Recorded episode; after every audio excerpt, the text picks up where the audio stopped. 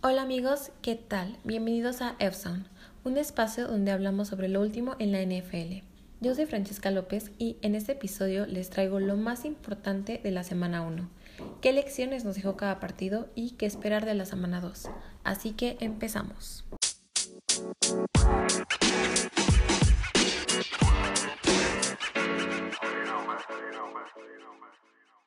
Después de siete largos meses, por fin tenemos NFL. Y como no hubo pretemporada, tuvimos varias sorpresas en la semana 1. Vimos caras conocidas en nuevos uniformes, victorias inesperadas y derrotas inminentes. Pero, ¿qué aprendimos en la semana 1?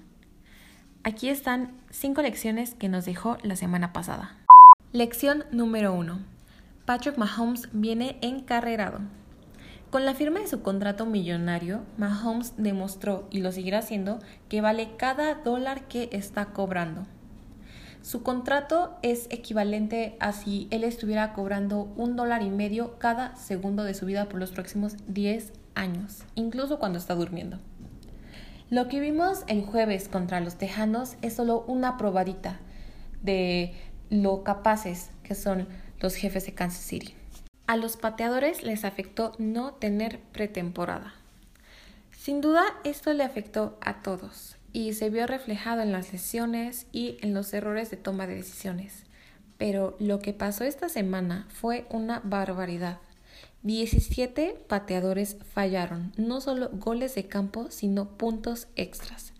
Y en el caso de Robbie Gold, de los 49, le bloquearon su despeje, al igual que a Ryan Suckup de Bucaneros pero el que se llevó el premio de la vergüenza fue Stephen Kustowski de los Titans. Falló tres goles de campo de 47, 44 y 42 yardas respectivamente y un punto extra. O sea, en total 10 puntos que le pudieron haber dado la victoria muchísimo antes y con más facilidad a los Titans. Y también una mención especial a Randy Pollock, que prácticamente saboteó la victoria de los Bengals al fallar un gol de campo de 31 yardas en los últimos dos minutos del partido.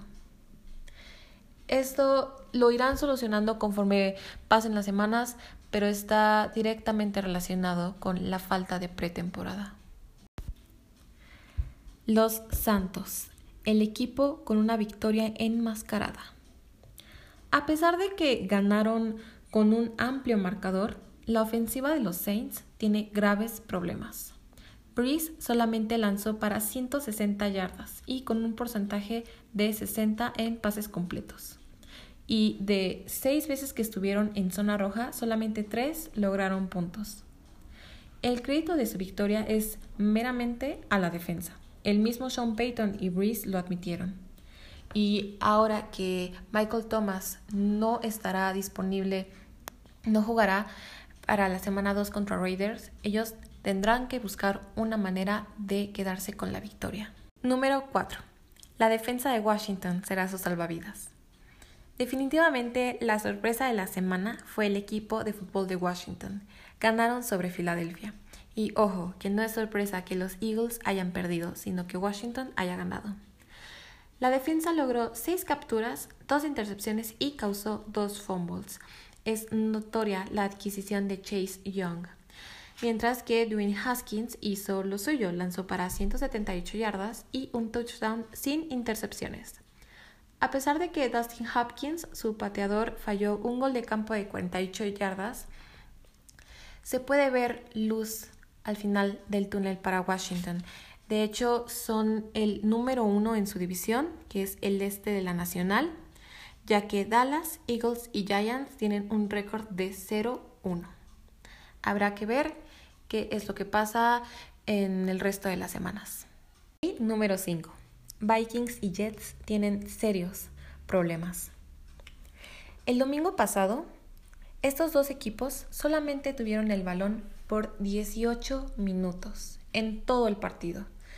Los Jets se enfrentaron a los Bills y los Vikings a Green Bay. Esto no es excusa para lo que pasó. Por ejemplo, los Jets solo tuvieron 53 jugadas, mientras que los Bills tuvieron 81. Y los Vikings, a pesar de haber anotado 34 puntos, a Kirk Cousins lo capturaron dos veces y lo interceptaron. Eh, lanzó de 25 pases, 19 fueron completos. Estos dos equipos tendrán que hacer algo para evitar seguir con su racha perdedora este domingo. Los Vikings se enfrentarán al nuevo equipo de Philip Rivers, los Colts, mientras que los Jets se enfrentarán a los 49 de San Francisco. ¿Qué podemos esperar para la semana 2? Empezando por el partido de jueves por la noche, Bengals contra Browns. El novato Joe Burrow y Baker Mayfield, dos ganadores del trofeo Heisman y primeras selecciones globales de su respectivo draft, Ambos perdieron la semana pasada y tienen mucho que demostrar. Empezando por Baker Mayfield. Él ya lleva 31 juegos iniciados con los Browns, que es el número de juegos iniciados por un solo quarterback consecutivos desde el 2009. Y la semana pasada los Ravens los exhibieron de manera terrorífica, con un marcador final de 38-6. No solo Siebert falló el punto extra, sino también un gol de campo de 41 yardas. Por el lado de los Bengals, Joe Burrow no tuvo un mal inicio, al contrario, con 193 yardas y un touchdown por tierra, casi logra la victoria contra Chargers. Pero este deporte es en equipo. Y después de una gran serie ofensiva donde Burrow los lideró por 63 yardas y 3 minutos restantes, Randy Bullock falló el gol de campo de 31 yardas para perder 13-16. En este caso, Creo que la experiencia de Baker Mayfield, aunque sea de año y medio o dos años, le permitirá ganar el partido. Para el mediodía tendremos a los Jaguares contra los Titanes, que será un juego de división de la Conferencia Americana del Sur. Los Jaguares tienen uno ganado y también los Titanes. Sin embargo, el lunes pasado, Stephen Gostowski falló tres goles de campo y un punto extra, que le costaron 10 puntos al equipo. Ryan Tannehill, por su lado, eh, demostró que sí puede lanzar y que tiene un buen juego aéreo, con 249 yardas por aire, dos touchdowns. De hecho, Derrick Henry no anotó ningún touchdown y tuvo 31 acarreos y 116 yardas. Los Titans tendrán que ver una manera de no tener tanta carga a Derrick Henry. Gardner Minshew, por su lado, se vio muy bien, con 173 yardas por aire, 3 touchdowns y ninguna intercepción. Y de hecho, de 20 intentos de pase, 19 fueron completos. Creo yo que los Jaguares estarán dando otra sorpresa este domingo al ganarle a los Titans. Panthers vs. Bucks. Otro juego muy esperado. Tom Brady perdió su primer partido como bucanero y ahora tiene la oportunidad de llevarse su primera victoria. La semana pasada lanzó 239 yardas y dos touchdowns y anotó uno por tierra. De hecho, fue su primer touchdown como bucanero. Sin embargo, lo interceptaron dos veces y una de esas veces terminó en anotación. También Tom Brady tuvo un balón suelto y falló una conversión a Mike Evans, un pase de dos yardas. También se vieron muy bien, ya que de tres ocasiones que estuvieron en zona roja, las tres veces lograron puntos. Yo creo que será una victoria fácil contra un novato, pero muy buen aprendiz de Drew Brees, Teddy Bridgewater, que ahora es el mariscal de campo de los Panthers. La semana pasada lanzó 269 yardas y un touchdown sin intercepciones.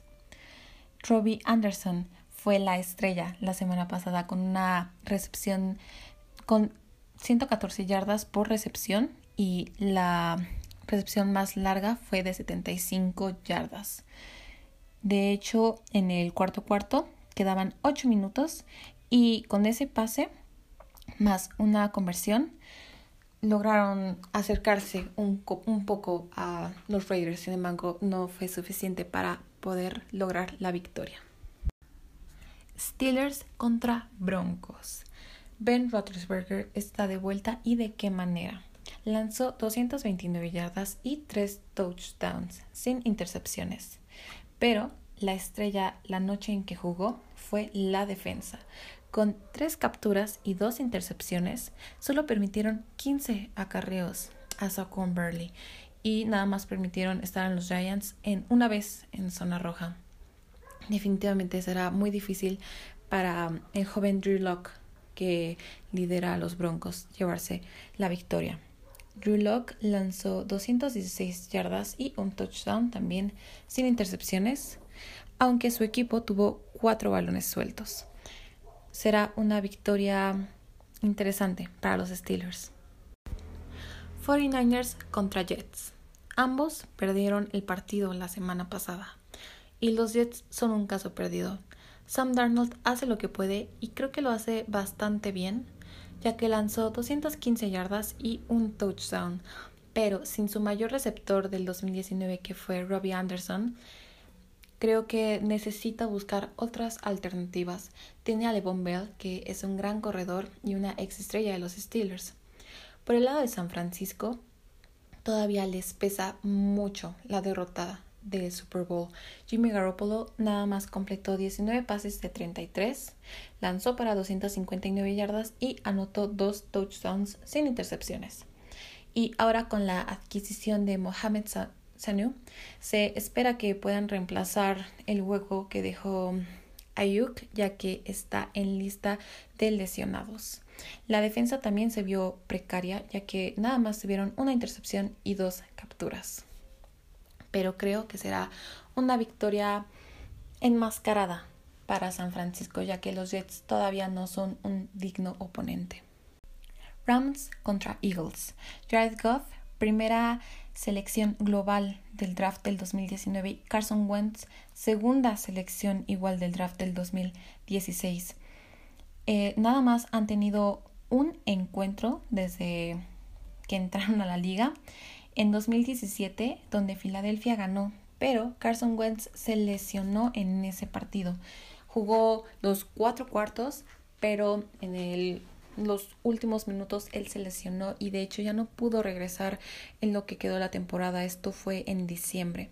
Ese año, Nick Foles tomó el mando de la ofensiva y lideró a los Eagles hacia el Super Bowl, el cual ganó contra Tom Brady. Otro encuentro entre estos dos equipos fue en 2018, donde también ganó Filadelfia, pero este juego fue ocupado el puesto de mariscal de campo por Nick Foles también, ya que Carson Wentz otra vez se encontraba lesionado. Eh, Carson Wentz lanzó 270 yardas, dos touchdowns y dos intercepciones la semana pasada, con un 265 yardas totales del equipo la defensa logró una captura y su pateador, Jack Elliott, falló un gol de campo de 53 yardas. Perdieron el partido de la semana pasada contra Washington. En cambio, los Rams ganaron ante Dallas. Jared Goff lanzó 275 yardas, lo capturaron una vez, lo interceptaron una vez y no lanzó ningún touchdown. Em, de hecho, esa intercepción le costó un gol de campo por parte de Dallas. Y su pateador, Samuel Slowman, también falló un gol de campo de 29 yardas. Pero su defensa creo que también fue la clave en ese partido. Con tres capturas a Dak Prescott, creo que los Rams podrán ganar este partido, pero no será fácil. Y bueno, tenemos otro juego divisional Bills contra Dolphins. El año pasado, los Bills ganaron ambos partidos en la semana 7 y en la semana 11. Josh Allen tuvo una actuación increíble. Yo sé que fue contra los Jets, pero sus números son impresionantes. Lanzó 312 yardas, 2 touchdowns y fue el líder corredor del equipo con 57 yardas y un touchdown por tierra. A pesar de que lo capturaron tres veces, y lograron tener su victoria contra Jets. La defensa logró tres capturas y una intercepción. El único pero que le pongo es que Tyler Bass falló dos goles de campo de 40 yardas, de 38 y 34 yardas. Pero creo que será una victoria muy fácil para los Bills, ya que los Dolphins aún no van a iniciar a Tua Tagovailoa. Va a seguir Ryan Fitzpatrick, el cual eh, la semana pasada de 30 pases, solo, bueno, completó 20, lanzó 191 yardas y 3 intercepciones. Así que, bueno, creo que la respuesta es bastante obvia. Dos equipos que tenían altas expectativas y fueron fracasos se enfrentarán esta semana. Vikings contra Colts. Philip Rivers sigue siendo Philip Rivers. Aquí y en el equipo que esté.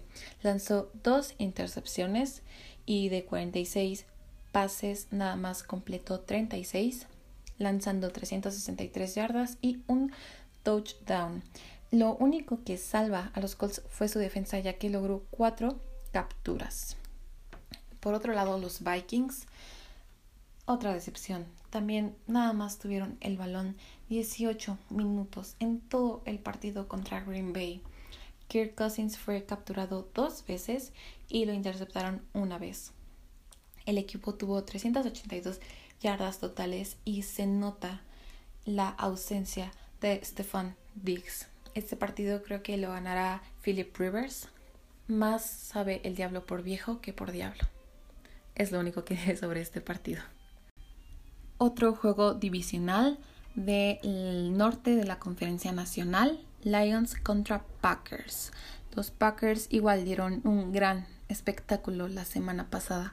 Aaron Rodgers no tiene ninguna intercepción, lanzó 4 touchdowns y 364 yardas. Su defensa también se vio bastante bien, con logrando una intercepción y dos capturas. En 2019, los Packers ganaron los dos partidos contra los Lions en la semana 6 y en la 17. Los Lions, por su parte, perdieron la semana pasada. Matthew Stafford lanzó un touchdown y una intercepción, 297 yardas. Incluso con Adrian Peterson, que pasó de Washington aquí a Detroit, nada más logró 93 yardas acarreadas. DeAndre Swift, el rookie de Georgia, logró el touchdown.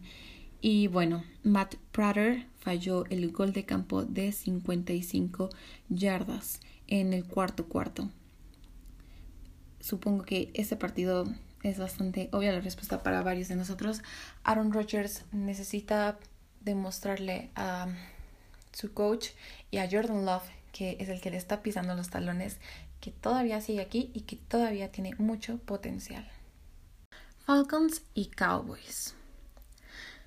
Yo sé que hubo mucho que decir en la última jugada de los Cowboys donde Dak Prescott en los últimos dos minutos lanzó un pase de 47 yardas a Michael Gallup, pero se marcó interferencia de pase ofensivo y esto fue el partido perdido para ellos.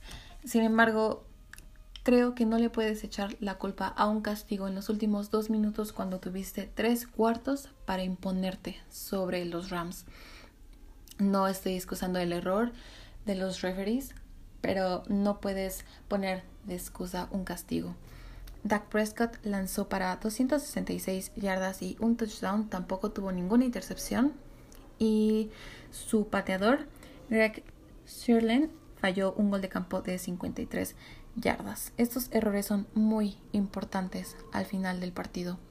En cambio, Matt Ryan lanzó 450 yardas y dos touchdowns. Sin embargo, esto no fue suficiente para ganarle a Russell Wilson y los Seahawks. Con 56, 506 yardas totales de los Falcons, creo que lograrán imponerse hacia Dak Prescott, que todavía tiene mucho que mejorar. No solo él, sino toda la ofensiva de Dallas. Giants contra Bears. Los Bears fueron otra sorpresa la semana pasada. Muchos especulaban sobre la posición de mariscal de campo, que si en la semana 5 o 6 Nick Foles iba a repasar a Trubisky, pero qué bueno que Michelle Trubisky se puso las pilas y marcó su territorio, lanzando 242 yardas y 3 touchdowns sin intercepciones. La defensa también fue clave en este partido con una intercepción y una captura.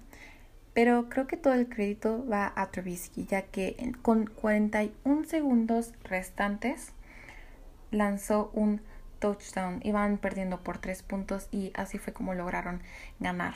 En cambio, los Giants se vieron arrasados por los Steelers.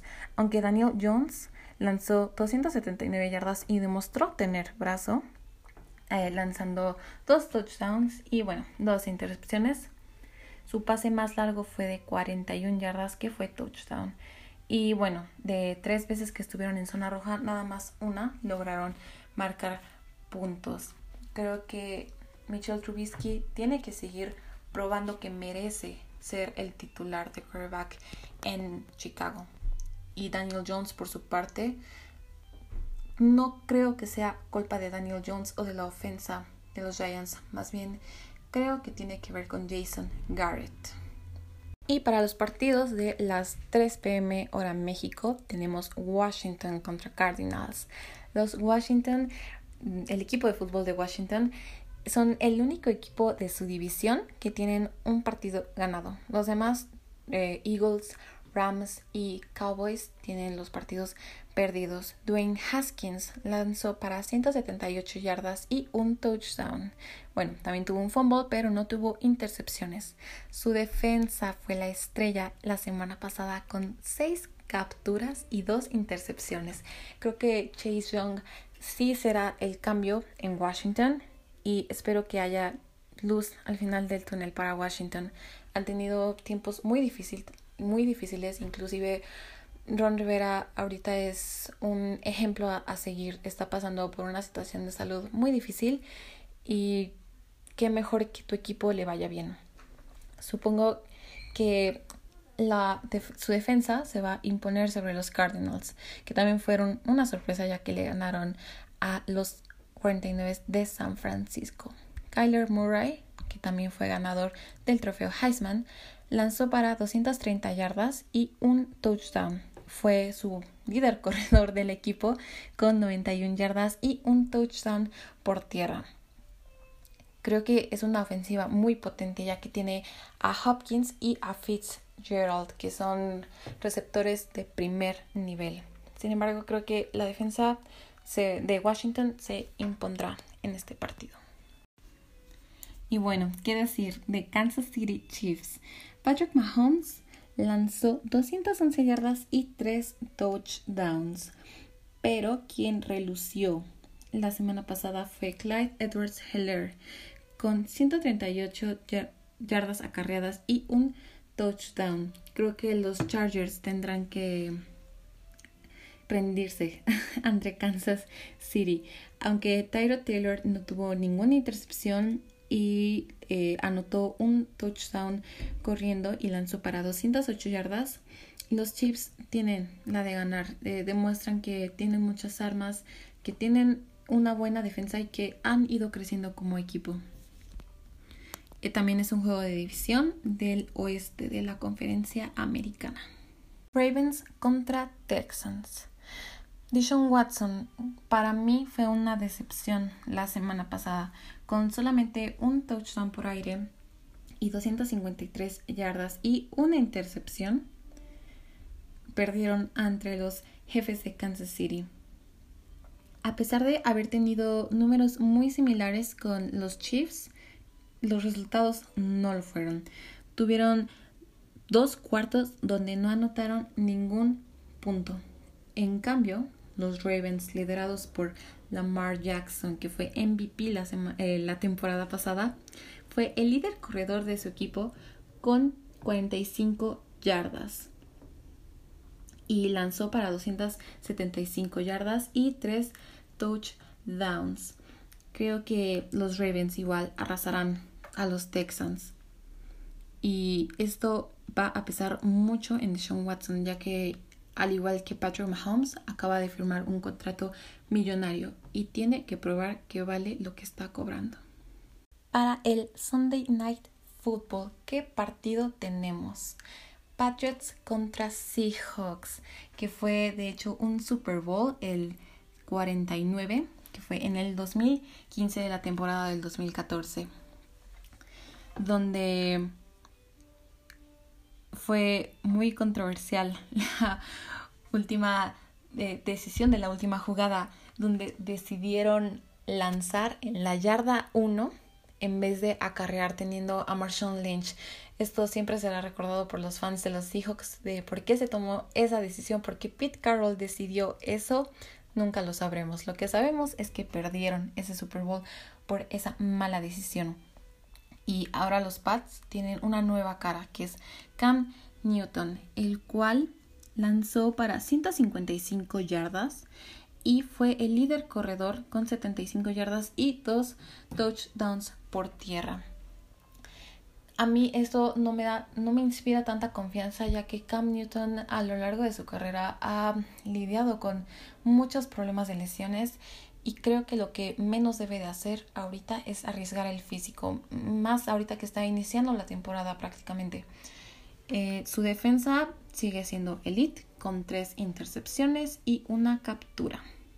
Por el lado de los Seahawks, bueno, tenemos a Russell Wilson que es, es la semana 1 y es un claro candidato al MVP. Lanzó para 322 yardas y 4 touchdowns sin intercepciones.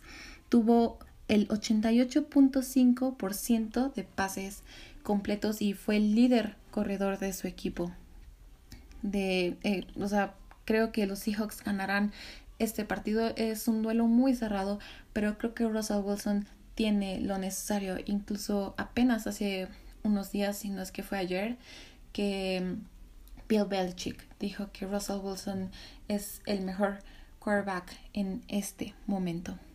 La historia de Cam contra los Seahawks cuando jugaba en los Panthers tiene todos los partidos perdidos en temporada regular en 2018 y en 2016, pero en el juego divisional del 2016 ganó y de hecho con este ese año llegaron al Super Bowl que fue Broncos contra Panthers. Sin embargo, creo que Russell Wilson y los Seahawks ganarán este Sunday Night Football. Y qué mejor manera de cerrar la semana 2 que con un Saints contra Raiders los Raiders jugaron impresionante. Derek Carr siempre ha tenido mucho talento, pero ha tenido problemas con su coach, con Gruden. Creo que este año será su año. siempre se dice esto, pero escuchen los números de Derek Carr la semana 1. De 30 pases, 22 fueron completos, tuvo un touchdown sin intercepciones, fue el líder el líder receptor fue Henry Rocks, que es un novato, fue drafteado este año. Su defensa logró una captura y el equipo tuvo 372 yardas totales y de cuatro veces que estuvieron en zona roja, tres lograron puntos. Por su lado, los Saints ya hablé previamente de lo que pienso con su victoria contra Tampa Bay. Drew Brees, de 30 pases, 18 fueron completos. La defensa es de la que vale la pena hablar. Tuvieron, lograron tres capturas y dos intercepciones. Y un touchdown la semana pasada fue gracias a la defensa. Eh, cabe recalcar que esta semana no tendrán a Michael Thomas por un problema en el tobillo. Los Raiders deben de ganar este partido si es que quieren demostrar que han cambiado, que esta vez es en serio, que sí es su año. Aparte, estrenan estadio, jugarán el lunes en Las Vegas sin público. Creo que deben de ganar este partido. Estos son los partidos para la jornada 2 de la NFL. Espero que los disfruten, que su equipo gane y aunque no sea así, no importa, porque ya tenemos NFL, al fin. Espero les haya gustado. Yo soy Francesca López y nos escuchamos en el próximo episodio.